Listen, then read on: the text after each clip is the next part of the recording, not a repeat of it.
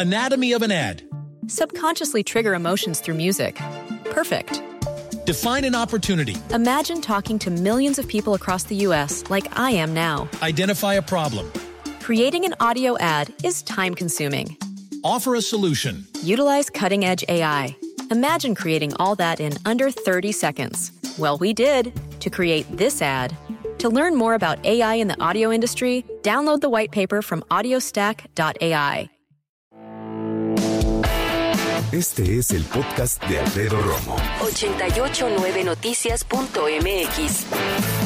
Bueno, pues en estos últimos días, a sabiendas que venía Coque Maya al programa, he estado escuchando mucho su música.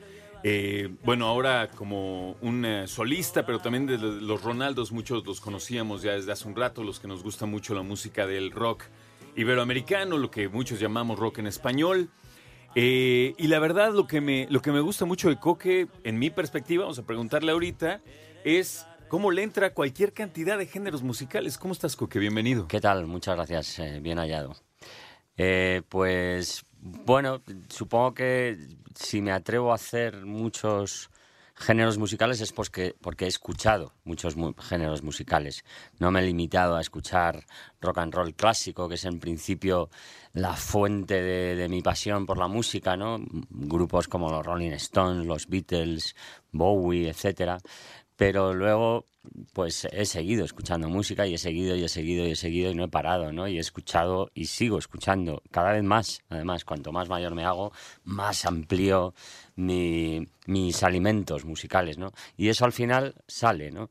Entonces, de la misma forma que escucho country, ópera, blues, eh, ragtime, rock, eh, pop, eh, de todo, pues al final mi música es más compleja también. Es, yo creo que es una obligación de los músicos, ¿no? De la, de la misma manera que es una obligación de los chefs comer de todo para tener en tu, tu cabeza todos los sabores que hay en el mundo y así que tus platos sean más complejos. Creo que es una obligación de los músicos escuchar de todo para que tu música sea más compleja. Ahorita que hablabas en esta eh, similitud de, de alimentarte como músico, ¿ya viste la nueva película dedicada a Freddie Mercury? De Mm. Rhapsody de Bohemia, ¿ya la viste? No, no la he visto todavía. Veníamos hablando justo ahora en, la, en el vehículo que nos lleva de promoción por todo México.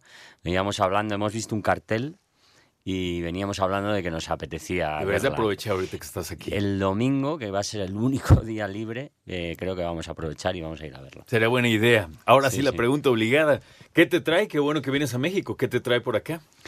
Bueno, pues seguir, seguir conociendo al público mexicano, que es estupendo. Es, eh, la verdad es que el público latinoamericano en general y el mexicano muy en particular, vivís el arte y vivís la cultura y vivís el espectáculo y el rock y la música de una manera muy apasionada y muy que a los españoles nos deja alucinados, ¿no? Porque estamos acostumbrados a un público que es estupendo, pero que yo creo que lo vive de otra manera, lo vive más como, como bueno, como parte de su ocio, ¿no?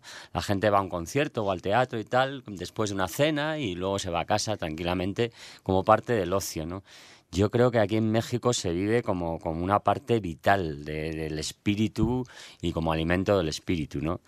Y, y eso se nota cuando subes al escenario y el rugido del público americano es muy especial, ¿no? Te digo una cosa ahora que lo mencionas, y no, no, quiero, no quiero quitarle la magia que amablemente estás compartiendo ahorita, pero hemos hecho ejercicios de cuánto gasta en promedio una persona en México en conciertos y es una cantidad considerable de dinero ¿eh? al año. Bueno, pero eso reafirma, ¿no? Sí, Mi- claro. Ah, porque vale, vale. eh, a lo que voy con esto es Ah, ya, que precisamente estás hablando de lo entregados más- que son, ya. lo importante que es para una persona en México ir a ver a su artista favorito. No, no, ¿no? es o a tremendo, muchos, si es se puede. tremendo. Y se nota en los conciertos. Mis conciertos, por ahora, yo acabo de empezar a venir, ¿no? Y no, cuando hubo aquel boom de la música española en, en los 80 en México, que gente como Los Héroes o como Duncan Du o Los Hombres G y tal, vinieron aquí, fueron inteligentes y vinieron aquí a disfrutar de, de- de la demanda que había, ¿no? De música española.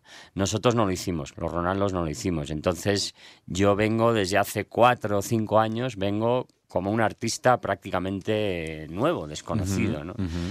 Pero aún así, aunque los sitios donde yo toque sean pequeñitos y tal, cada vez viene más gente, cada vez viene más gente, y desde el principio la pasión que se nota en los conciertos con público mexicano es una es alucinante. Y yo creo que por eso venimos, en parte. La pregunta era, ¿qué te trae por aquí? Ajá. Pues en gran parte eh, ese enganche con, con lo que transmitís en los conciertos los mexicanos, ¿no? Eh, déjenme decirles que yo había escuchado ya música de Coque. La que no había escuchado, le soy sincero, es una canción que se llama Me dejó marchar, que por cierto la hace con Iván Ferreiro. Es una canción, amigos. No, no, no, no Por favor, búsquenla. Pero es un canción, De verdad, ¿eh? Ahorita vamos a seguir platicando con Coque. Quédense conmigo, pues nos va a decir dónde se presenta, qué hora y toda la cosa. Eh, y además, lo más importante es que Coque también le gusta mucho participar en estos duetos, como ya platicamos ahorita con Iván Ferreiro. Y lo ha hecho con grandes artistas también. Si no lo conoces, es un extraordinario músico español, Coque Maya. Esta es la canción de la que les hablaba hace un momentito. Me dejó marchar, se llama. Puta, una letra. Me encanta la música, me encanta la letra y sobre todo tengo que ser honesto contigo, como siempre. Hace mucho que no escuchaba una canción que, que me hiciera reflexionar tanto. Una canción que como yo cuando estaba el otro día arreglando mi oficina, que duró hasta hoy, por cierto, eh, todo, todo el puente me la pasé arreglando mi oficina. Y cuando escuchas una canción y obviamente te atrapa y en algún momento regresas al estéreo y le la regresas y le subes, esa canción ya te agarró. A mí me agarró esta. Es muy linda, se llama Me dejó marchar. Coque Maya con nosotros. Coque, eh, como ahora en esta canción con Iván Ferreiro, ¿cómo, ¿cómo planeas tus participaciones con otros artistas? ¿Son amigos de muchos años? ¿Te dan ganas, los buscas? Me imagino, obviamente, cada historia es diferente, pero... Sí, hay, hay historias diferentes, pero eh, por ejemplo en el caso de Iván Ferreiro y de Dani Martín hay una amistad ahí muy fuerte desde hace muchos años, ¿no? Muy íntima, ¿no? Y, y tuve claro, des- el- desde el momento en que decidí hacer un disco con invitados, tuve claro que ellos dos seguro iban a estar, tenían que estar sí o sí, ¿no? Y luego sí que hay una cosa que, les, que, que es en común a todos, a Santi Balmes de Lobo Lesbian, a Jorge Drexler, a Neil Hannon, bueno, Neil Hannon menos porque le no le conocía, y es que eh, tengo que tener algo que ver con ellos, tengo, tiene que haber, tengo que estar seguro, o por lo menos tengo que intuir que pueda haber una química y que pueda haber, tiene que haber pasado algo antes, ¿no? Porque eso se transmite luego en el escenario, se transmite y más en un concierto como este que, era, que iba a ser rodado, ¿no? Y eh, la prueba es que el vídeo de, de- de esta canción, que tanto te gusta, con Iván Ferreiro, lleva como 5 millones de views. Es fantástico. Y, y- y en grandísima parte, aparte de lo bonita que pueda ser la canción, es por la complicidad que hay entre Iván y yo, las miradas, las sonrisas, Sí. las... Eso, eso ha generado una magia muy especial en ese vídeo que acompañado de esta canción, pues, pues bueno, ha tenido un éxito brutal, ¿no? ¿De qué se trata la canción, Coque? Mm, Pues fíjate, es que muchas veces los autores no sabemos de, de que las canciones nacen a veces de un sentimiento, de tristeza o de alegría, y a partir de ahí empiezas a tirar del hilo, aparece la muerte por ahí, puede que sea una reflexión sobre la muerte o sobre un momento difícil, un momento difícil superado, ¿no? Fíjate, y, curiosamente, y visto hacia atrás con perspectiva y con más relax, ¿no? Hoy estamos hablando como te- tema del día ante una investigación del Instituto Nacional de Psiquiatría que vamos a presentar más adelante. El tema del día tiene que ver con la ansiedad y la depresión. Estoy preguntando quién lo ha vivido, cómo lo ha vivido, cómo ha salido adelante. Y algo envidiable de los músicos, en algunos específicamente, es cómo aprender a navegar la humanidad haciendo catarsis. Tienen esta gran fortuna de poder hacer la catarsis. Qué importante, Sí, sí, sí. Yo creo que por eso nos dedicamos compulsivamente ¿verdad? a esta profesión, ¿no? Porque es muy catártica para todo tipo de, de males del espíritu, incluso del cuerpo.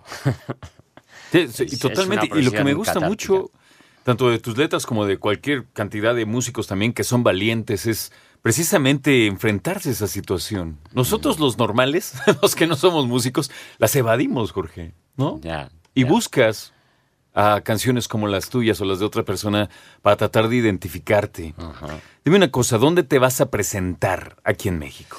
Bueno, pues es el jueves eh, 8 de noviembre en Guadalajara, una sala pequeñita que se llama Cronopios. Sí. Y luego 9 y 10 aquí en Ciudad de, de México, en el Foro del Tejedor, que es un, es un café maravilloso, encantador. Yo soy fan de ese sitio. Está lindo.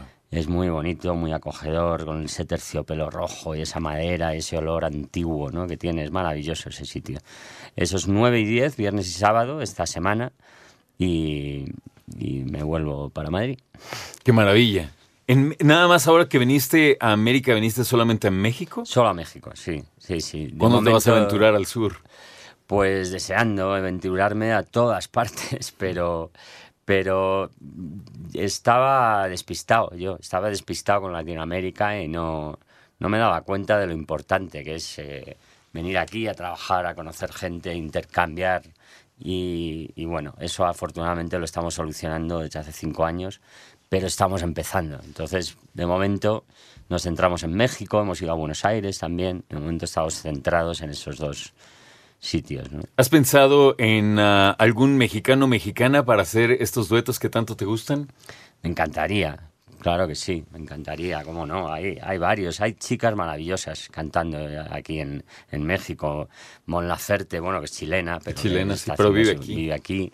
Eh, eh, Natalia Lafourcade, Julieta Venegas, en fin, es, hay voces maravillosas aquí. Es increíble.